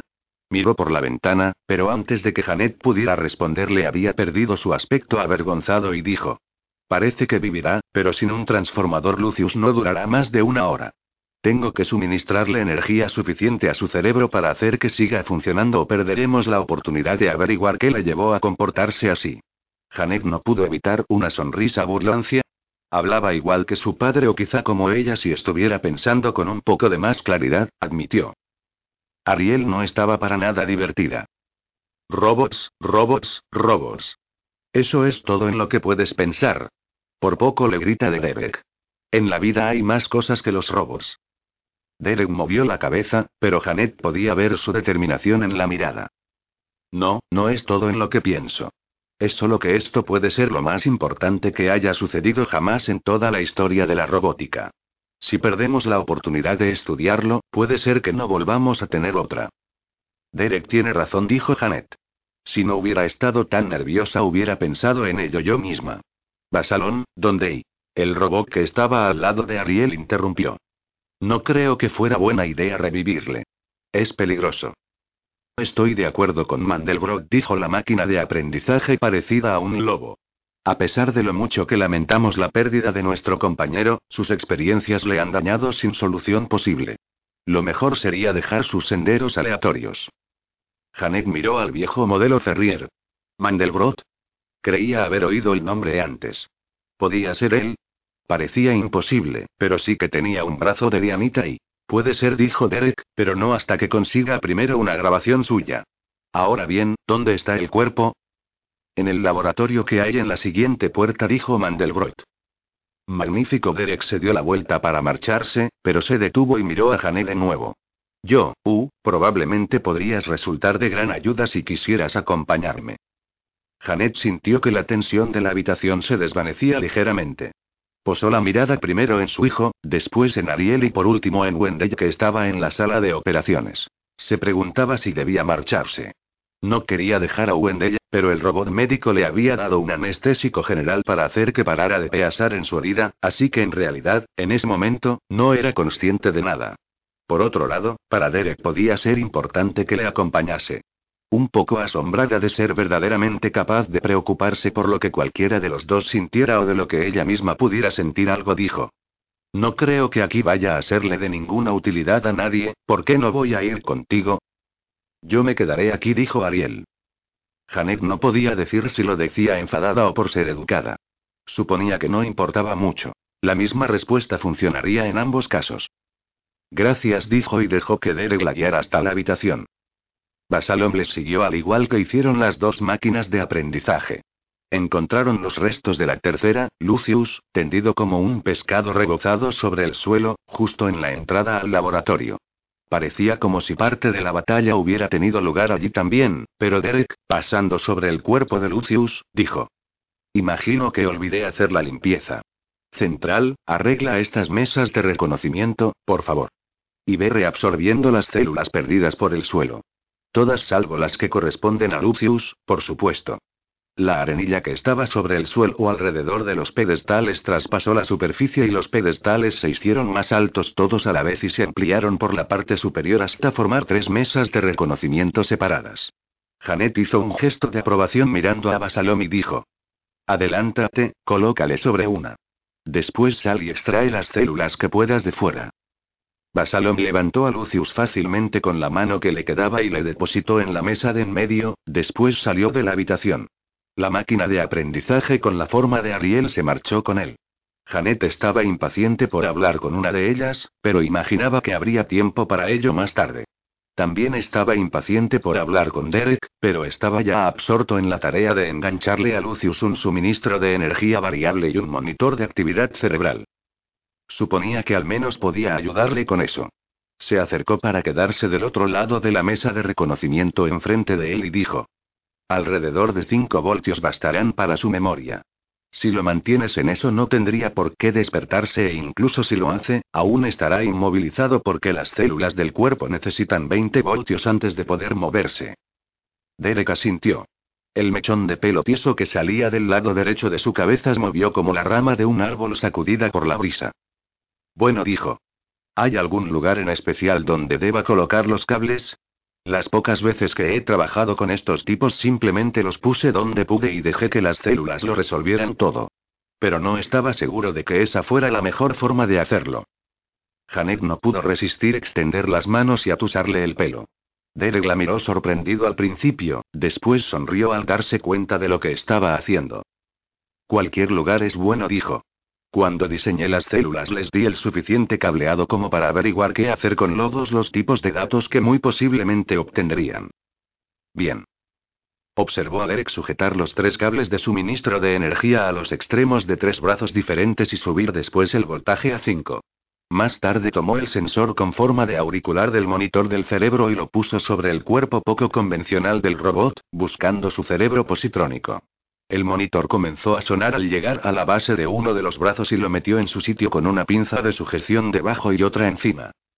El monitor parpadeó con formas de onda que describían curvas pronunciadas, cientos de ellas uniéndose y llenando la pantalla hasta que ésta estuvo cubierta por un amasijo de líneas multicolores. Parece que le hemos cogido a tiempo, dijo Derek. Se ve bastante actividad mental. Extendió el brazo y puso en marcha un filtro y el barullo de líneas se simplificó hasta convertirse en una manejable media docena o así de formas de onda. No eran verdaderas huellas de voltaje, sino más bien representaciones de actividad en diversos niveles del cerebro, útiles para visualizar ciertos tipos de pensamientos. Janet frunció el ceño. ¿Se supone que esas son las tres leyes? Así es. Todavía era posible reconocer el esquema como el construido dentro de cada cerebro positrónico en el momento de su fabricación, pero solo aproximadamente. Cada una de las ondas aparecía en un tono diferente de verde, pero recubriéndolas a todas había dos ondas parejas, una de un violeta intenso que se dividía y volvía a unirse de una manera similar a como lo hacían las tres leyes y una de un azul más claro que se entrelazaba con las leyes y se vinculaba con otras señales que aparecían por toda la pantalla. El efecto era como si las ondas violetas y azules estuvieran enredando las leyes a propósito, impidiéndoles alterar su potencial más allá de niveles cuidadosamente delineados. Janet suponía que eso era justo lo que estaban haciendo. Una analogía visual no siempre funcionaba a la hora de describir los procesos internos de un robot, pero en este caso parecía bastante claro. Yo diría que eso explica mucho, añadió Janet. Derek pasó a otra banda, siguiendo las dos ondas a medida que zigzagueaban desde las tres leyes a través de la sección de autoconciencia y dentro de la cola de tareas. Parece que ha construido una red bastante densa de racionalizaciones precisamente alrededor de todas las áreas predefinidas de pensamiento, dijo. El procedimiento de diagnóstico normal sería despertarle y preguntarle qué significa todo eso, pero no creo que queramos hacerlo justo ahora. Adam, tú conoces bien cómo piensa Lucius. ¿Entiendes algo? La máquina de aprendizaje que quedaba se desplazó para colocarse al lado de Derek. Adán. Sabía cuál era el significado de ese nombre cuando lo eligió, en qué momento se lo habían puesto. Janet supuso entonces que el otro sería Eva. Y este, el renegado, era Lucius. ¿Por qué no se había ido a lo más obvio y se había llamado a sí mismo Lucifer? Se moría de ganas de preguntárselo. Tenía que hablar con ellos pronto. Como respuesta a la pregunta de Derek, Adam dijo. El esquemático potencial violeta corresponde a las leyes de la humánica. El azul es la ley cero de la robótica. ¿Cómo dices? preguntó Janet. ¿Las leyes de la humánica? ¿La ley Cerot? ¿De qué estás hablando? Su máquina de aprendizaje la miró y dijo. Hemos intentado desarrollar el conjunto de leyes que gobiernan el comportamiento humano, leyes similares a las que gobiernan el nuestro. Son, por supuesto, meramente descriptivas más que obligatorias, pero sentíamos que entenderlas podría proporcionarnos una comprensión del comportamiento humano del que careceríamos de otra manera. En cuanto a la ley Cerot, sentíamos que las tres leyes eran insuficientes para definir nuestras obligaciones para con la raza humana en general, así que intentamos definir esa obligación nosotros mismos. Janet tuvo el cuidado de no expresar la felicidad que sentía por miedo de influenciar al robot de alguna manera, pero por dentro estaba contentísima. Era perfecto. Después de todo, su experimento estaba funcionando. Sus máquinas de aprendizaje habían comenzado a generalizar a partir de sus experiencias. ¿Y cuál es vuestra conclusión? Ten en cuenta que estas leyes describen condiciones potenciales dentro de un cerebro positrónico, así que las palabras son inadecuadas para describirlas perfectamente. Sin embargo, pueden ser expresadas aproximadamente como siguen. La primera ley de la humánica. Todos los seres harán lo que más les guste. La segunda ley de la humánica. Un ser racional no puede causar daño a un amigo ni, por omisión, permitir que un amigo sufra daños. La tercera ley de la humánica. Un ser racional hará lo que un amigo le pida, pero un amigo no puede pedir cosas irracionales. Se detuvo probablemente para darle a Janet tiempo para asimilar el significado de las nuevas leyes. No estaba mal. No estaba mal en absoluto. Como él había dicho, ciertamente no eran obligatorias en lo que se refería a los humanos, pero Janet dudaba de que ella misma pudiera haberlo hecho mejor. ¿Y cuál es vuestra ley, Cerot? preguntó. Esa es mucho más difícil de expresar en palabras, pero una buena aproximación sería que cualquier acción debería servir al mayor número de personas posible. Adam señaló con un movimiento de la cabeza a Lucius.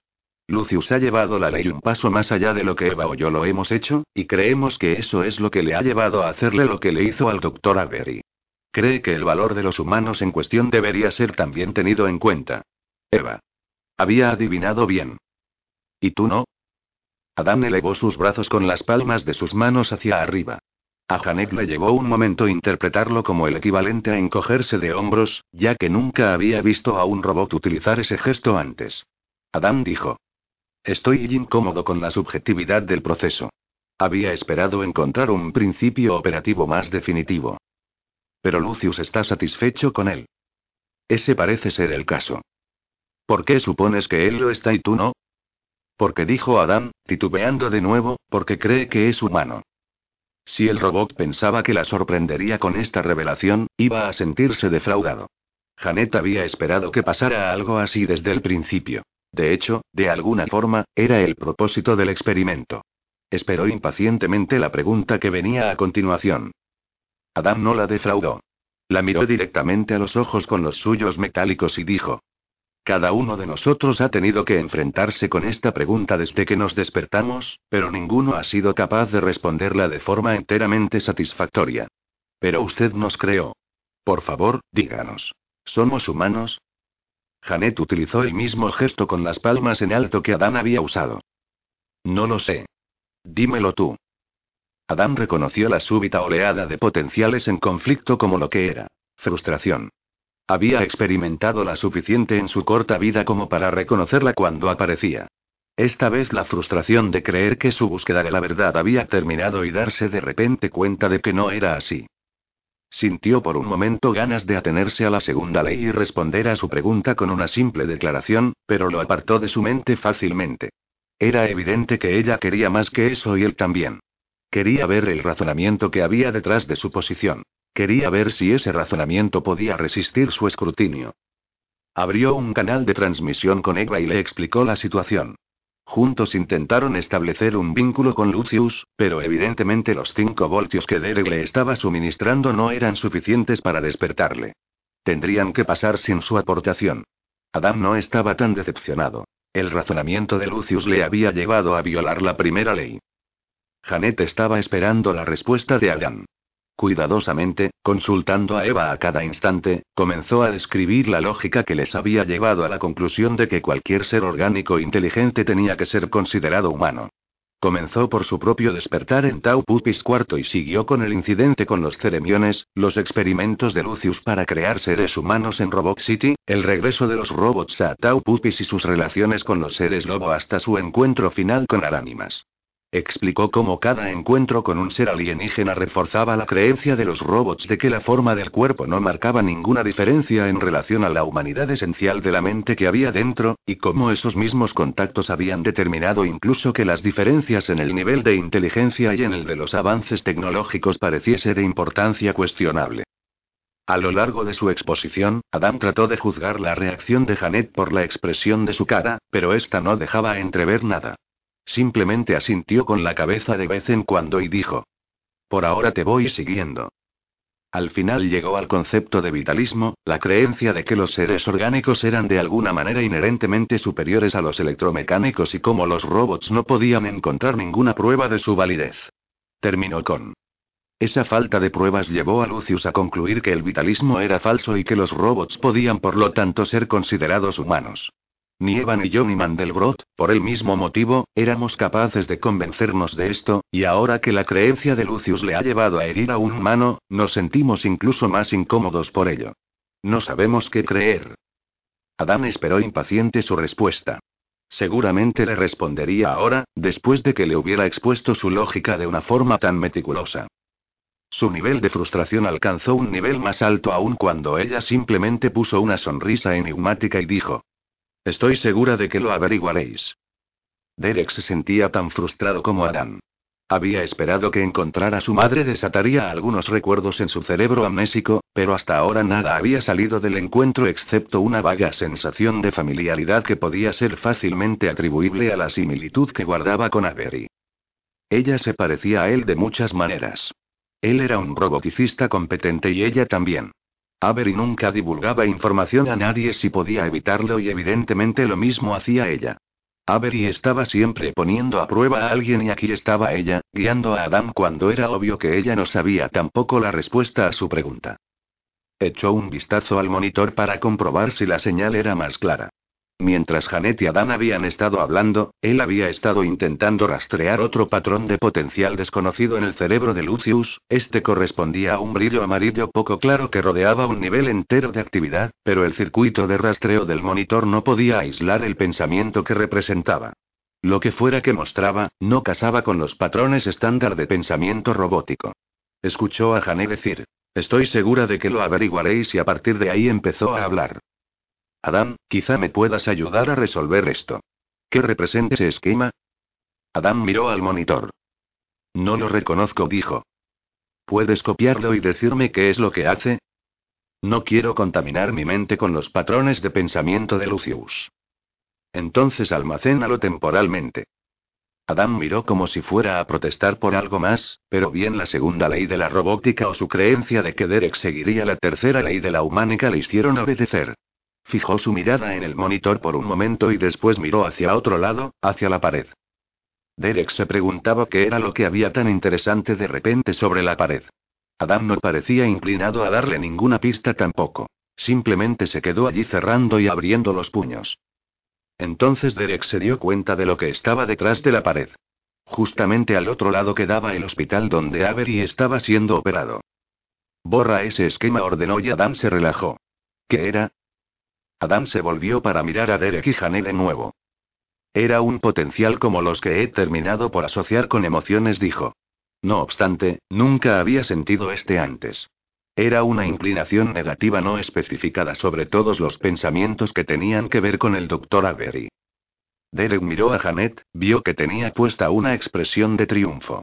Adam la vio también. ¿Cómo puedes aprobarlo? preguntó. Nunca había sentido esta emoción antes, pero sé lo que debía ser. Lucius estaba enfadado. Considerando el grado de inclinación negativa y la influencia última que tenía sobre sus acciones, diría que estaba furioso. ¿Qué cosa hay que un humano puede hacer y un robot no? preguntó Janet en respuesta. Deseas que diga sentir emoción, dijo Adam, pero eso es incorrecto. Cada robot experimenta un grado de inclinación potencial sobre varios temas.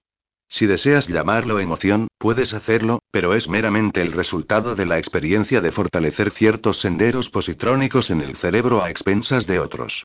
Y todo lo que conoces procede de la experiencia, ¿verdad? Casi todo, sí. Entonces, Derek podía ver a dónde les estaba llevando su discusión. Tabula rasa. exclamó. Vio una compresión instantánea escrita en la sonrisa de Janet, pero Adam siguió sin moverse. Derek continuó. Tabula rasa significa página en blanco. Es una metáfora para el estado en el que se supone que comienza una mente humana antes de que una experiencia empiece a grabar su personalidad en ella. Ese es un lado del argumento naturaleza versus naturaleza para el desarrollo de la conciencia. Papá me dijo eso hace un par de semanas, pero él estaba hablando de borrar el ordenador central de la ciudad en el planeta de los seres lobo y yo no establecí la conexión. Se dio la vuelta para mirar a su madre. Eso es lo que estás intentando probar con Adán, Eva y Lucius, ¿no? Estás intentando demostrar que el argumento de la tábula rasa es válido. Sí, confieso que soy culpable, dijo ella. ¿Estabas intentando producir mentes humanas? preguntó Adán. Janet daba la impresión de no ir a responder, pero después de un momento suspiró y dijo. Ah, qué demonios. Parece que ese aspecto del experimento ha terminado de todas llenas. Sí, esa era una de las cosas que estaba intentando hacer. Estaba intentando crear inteligencia. Os di lo que consideraba que era el mínimo necesario en un robot. Curiosidad y las tres leyes y os dejé sueltos para ver si alguno de vosotros se convertía en algo más. Por supuesto, no contaba con que todos vosotros acabaríais juntos, pero eso no parece haber constituido un inconveniente. Todos vosotros habéis superado con creces lo que esperaba. Bienvenidos a la raza humana, extendió su mano. Adán alargó la suya con cuidado, como si después de todo este tiempo pasado buscando la verdad ahora no estuviera seguro de querer el honor que ella concedía. Tomó su mano entre las suyas y la estrechó con suavidad y, sujetándola todavía, preguntó. ¿Qué pasa con Basalón? Janet movió la cabeza. El jurado está todavía deliberando.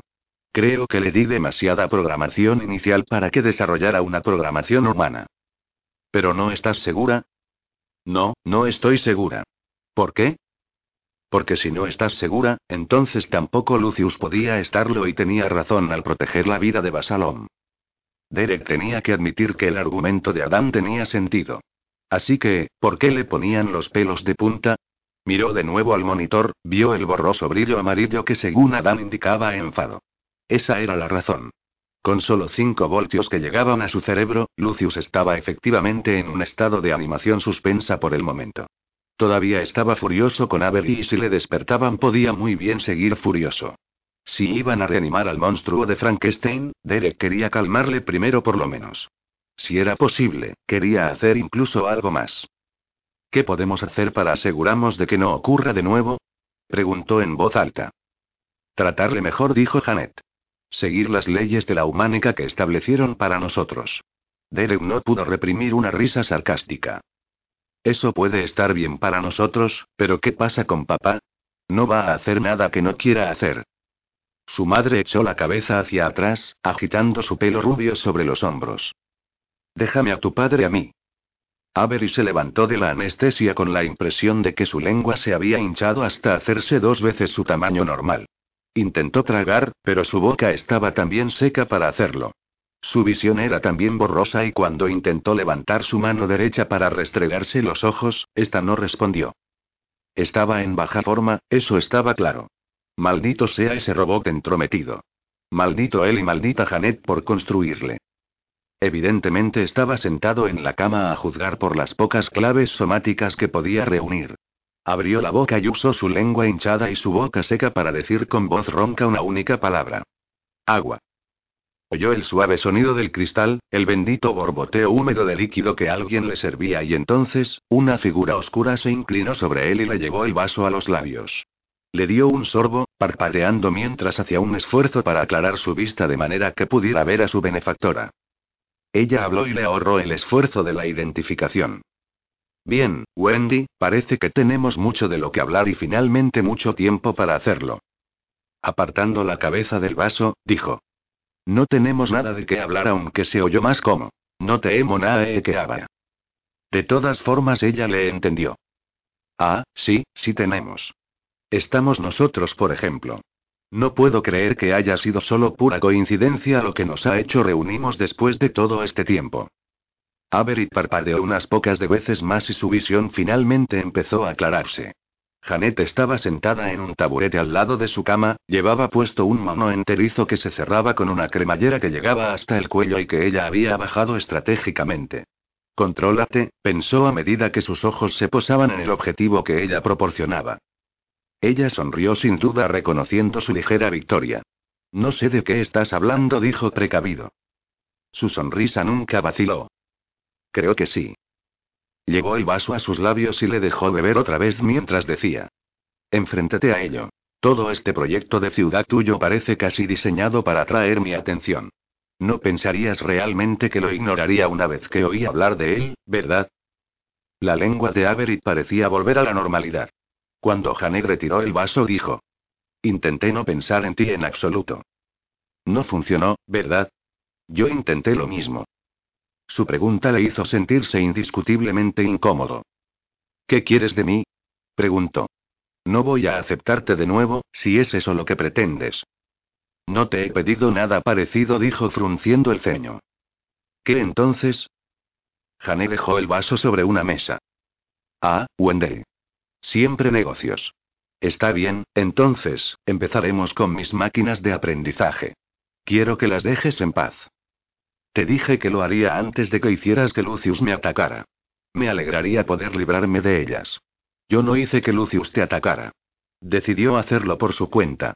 Teniendo en cuenta tu provocación, pienso que demostró un autocontrol admirable. Hirió a un humano para proteger a un robot. ¿Llamas a eso autocontrol? Avery se miró la mano derecha, encontró la razón por la cual no respondía. Estaba recubierta de una funda de diamita que iba desde su codo hasta el final de sus dedos, cada uno de ellos sobre un control deslizante encajado. Sin duda diminutas células robot estaban también ocupadas dentro de su brazo reparando el daño que Lucius había hecho. Hirió a un humano para proteger a otro humano, dijo Janeto, eso pensó. Evidentemente eso es un truco que tú le enseñaste. Otro de mis muchos errores. Janet se rió. Vaya, cómo nos cambia el tiempo. El Wendell Avery que conocía jamás hubiera admitido un error. Y la Janet Anastasi que yo conocía no podía haberse ocupado de un robot más de lo que se ocupaba de su hijo. Se puso colorada. Le había marcado un tanto. Aunque no se acobardó. Hablemos de David por un minuto, dijo. Le borraste su mente después de que yo me fuera. ¿Te importaría decirme por qué? Avery miró a su alrededor en busca del robot médico, pensando que quizá pudiera decirle que estaba fatigado y así hacer que sacara a Janet de allí, pero no había ningún robot a la vista. Sin duda les había dado alguna línea de racionalización para convencerle de que los dejaran solos. Deseó haber tenido la precaución de esconder una llave de perielión en sus bolsillos. De buena gana se hubiera arriesgado con el aparato de teletransporte en lugar de hacer frente durante más tiempo a las preguntas de Janet. Pero parecía que iba a tener que hacerlo. No daba la impresión de que estuviera preparada para dejarle escapar del anzuelo justo entonces. Suspirando derrotado, dijo. Desearía poder decírtelo. Me y temo que me volví un poco loco durante un tiempo. Él afirma que yo le dije que fue una prueba para ver si era digno de heredar mis ciudades, pero no sé si era realmente eso o si tenía un motivo diferente. No supones que pudieras haber estado intentando eliminar los recuerdos que tenía de mí, ¿verdad? Avery se encogió de hombros. No tengo ni idea. Posiblemente. Estaba bastante enfadado contigo. Ah, sí, los enfados. Hacen que la gente haga cosas de las que después se arrepienten. Regresaremos a eso en un minuto, pero no cambiemos de tema todavía. Tú y Derek habíais arreglado las cosas entre vosotros otra vez, ¿no? Os llevabais bastante bien. ¿Qué pasó con eso? Traicionó mi confianza, dijo Avery. Le salió la voz ronca y extendió la mano izquierda para beber más agua. Mientras le servía, Janet preguntó. ¿Cómo te traicionó? ¿Qué es lo que hizo? Avery aceptó el vaso de agua y se bebió la mitad de su contenido en dos tragos. Convirtió mi ciudad en un zoológico, eso es. Peor, la convirtió en la caricatura de un zoológico. A mis espaldas. La risa de Janet fue pura burla. ¿Estabas dispuesto a sacrificar todo lo que has ganado con él solo por eso? No fue el hecho en sí mismo, sino la traición. Que no puedes perdonar. Ni siquiera después de todo lo que le hiciste y todo lo que él ha tenido que perdonar. Avery se bebió el resto de su agua de un sorbo. No tenía respuesta para ella.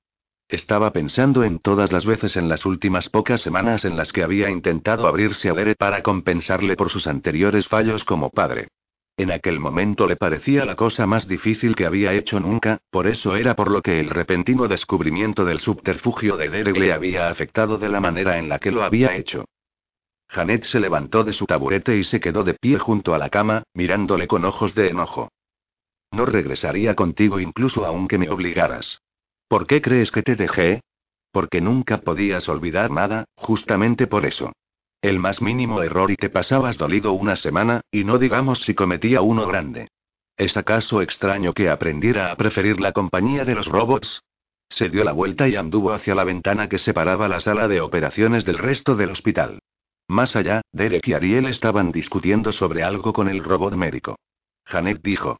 ¿Has aprendido a reconocer tus propios errores? ¿Acaso no es el momento de que aprendas a perdonar a los demás por los suyos? ¿Es eso lo que quieres de mí, entonces? ¿Quieres que perdone a nuestro hijo por su error? Janet se dio la vuelta para mirarle a la cara. Así es, quiero que le perdones. Ni siquiera pienso que haya cometido un error, pero eso no tiene nada que ver. Hacerlo te sentará bien, porque cuando termines de perdonar a David, entonces quiero que perdones a Lucius también por lo que hizo. Avery buscó signos de que aquello era una broma, pero parecía ir en serio. Resopló. No se perdona a un robot. Los fundes y empiezas de nuevo, que es lo que tenía que haber hecho con tus tres robots cuando los encontré. Hubieras cometido un asesinato si lo hubieras hecho. De hecho, según David, casi fue eso lo que hiciste. Si él no los hubiera revivido, hubieras sido culpable eso también. Janet, pienso que has estado lejos de la compañía humana demasiado tiempo. Son robots. Tienen mentes inteligentes y ávidas por aprender. Experimentan emociones. ¿Sabes lo que estaba pasando en la mente de Lucius cuando te vio de nuevo? Estaba enfadado. Furioso, a decir de Adán. ¿Te parece que eso es un robot? Avery agitó el brazo libre. Oh, sabes de sobra que son excelentes imitadores. Hiciste un trabajo estupendo con ellos en ese sentido. Pero no hay manera de que sean algo más que robots. Tienen cerebros positrónicos, cielos. Es como y buscó un ejemplo tan improbable como un robot convirtiéndose en humano. Ah, es como el precioso ecosistema de Derek justo sobre nuestras cabezas. La mayoría de los árboles son robots. Hacen casi todo lo que un árbol puede hacer, incluido alimentar a los pájaros, pero ¿podrías seriamente sugerir que alguno de ellos es realmente un árbol? No tiene sentido. Son robots, igual que tus máquinas de aprendizaje. Janet se sentó en un taburete y cogió el vaso vacío de Avery. Creo que esto no es más que una discusión semántica. Mis robots pueden no ser humanos en el sentido más técnico de la palabra, pero en todos los sentidos que importa lo son. Son tan humanos como los alienígenas que has conocido y les has concedido estatuto humano a la mayoría de ellos. A regañadientes gruñó Avery. Recordaba un pensamiento anterior y preguntó. ¿Era eso lo que estabas intentando hacer? ¿Crear tus propios alienígenas? Estaba intentando crear una verdadera inteligencia de cualquier tipo. Alienígena, humana, no me importaba. Solo quería ver lo que conseguía. ¿Y crees que conseguiste ambas? y no lo convirtió en una pregunta. Se pasó la mano por el pelo, después soltó un largo suspiro. No me importa. Estoy cansado. Llámalos como quieras si te apetece, pero manténlos a distancia de mí. Tan pronto como esto se cure, asintió mirando hacia su brazo derecho. Me marcho de todas formas y puedes hacer lo que desees. Janet movió la cabeza. No, tú no vas a ninguna parte hasta que nos pongamos de acuerdo. Hay muchas más cosas de las que tenemos que hablar además de sobre mis máquinas de aprendizaje. Tampoco me gustan mucho tus ciudades. ¿Cómo que puedes hacer mucho sobre eso? Dijo Avery. Janet sonrió dulcemente, pero sus palabras se le clavaron como una daga de hielo. Oh, bien, de hecho, sí lo hay. Creo que es hora de que sepas que patenté con mi nombre el concepto entero, desde la célula de diamita hacia adelante y...